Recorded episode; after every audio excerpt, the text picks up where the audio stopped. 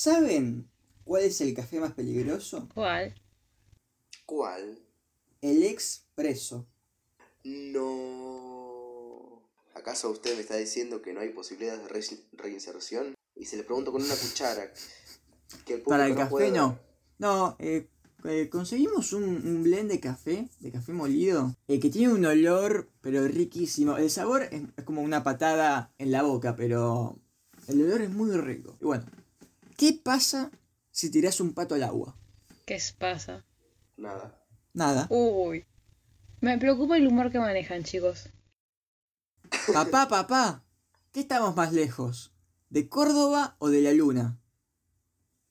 A ver, hijo mío, ¿desde acá ves Córdoba? Ay, Último chiste del día de hoy.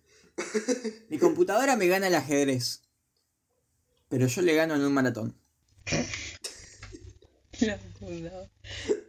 Me preocupa tu humor, Bien, vamos con las recomendaciones del día de hoy. No sé ustedes si, si trajeron algo, si hicieron la tarea. Yo voy a recomendar Macanudo, de Liniers. qué buen libro.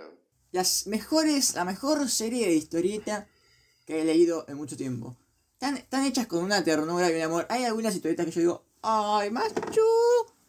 Em, yo tengo acá, en este, en este humilde lugar, el tomo 5 y el tomo, a ver, ¿este cuál es? El tomo 7.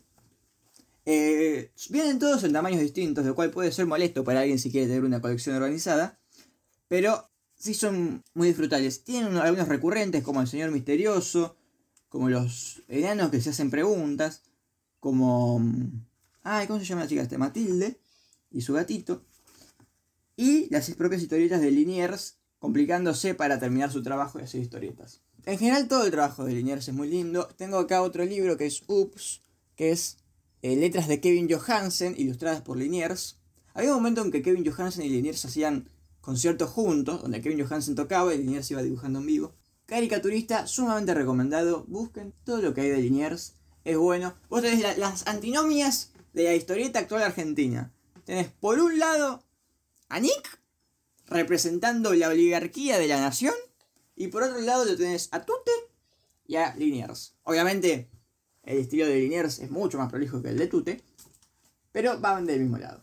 Y bueno, yo recomendando dentro del campo de lo popular, eh, voy a recomendar The Walking Conurban, una cuenta de Instagram, YouTube, eh, también están en Facebook, en Twitter, que suben fotos del conurbano que son muy peculiares y que son eh, excelentes para sacar ideas sobre cómo hacer una casa.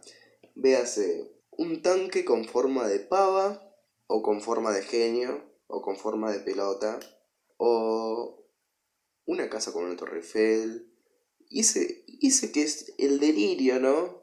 Que representa el barrio del conurbano eh, en su máxima expresión. Que representa el campo de lo popular y de la falta también de regulaciones arquitectónicas, ¿no? En este tipo de territorios, que hacen que sea interesante verlo y que sea interesante ponerse a pensar acerca de cómo vivimos y en dónde vivimos.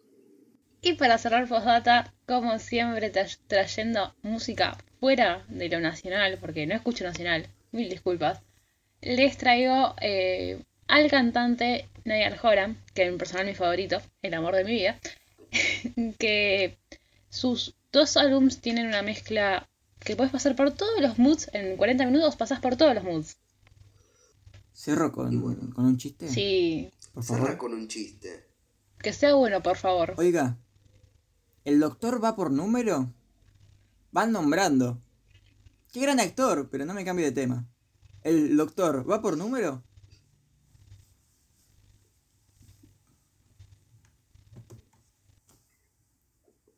Cerramos, cerramos por hoy. Muchas gracias por escuchar. Y esto fue Atense Pop.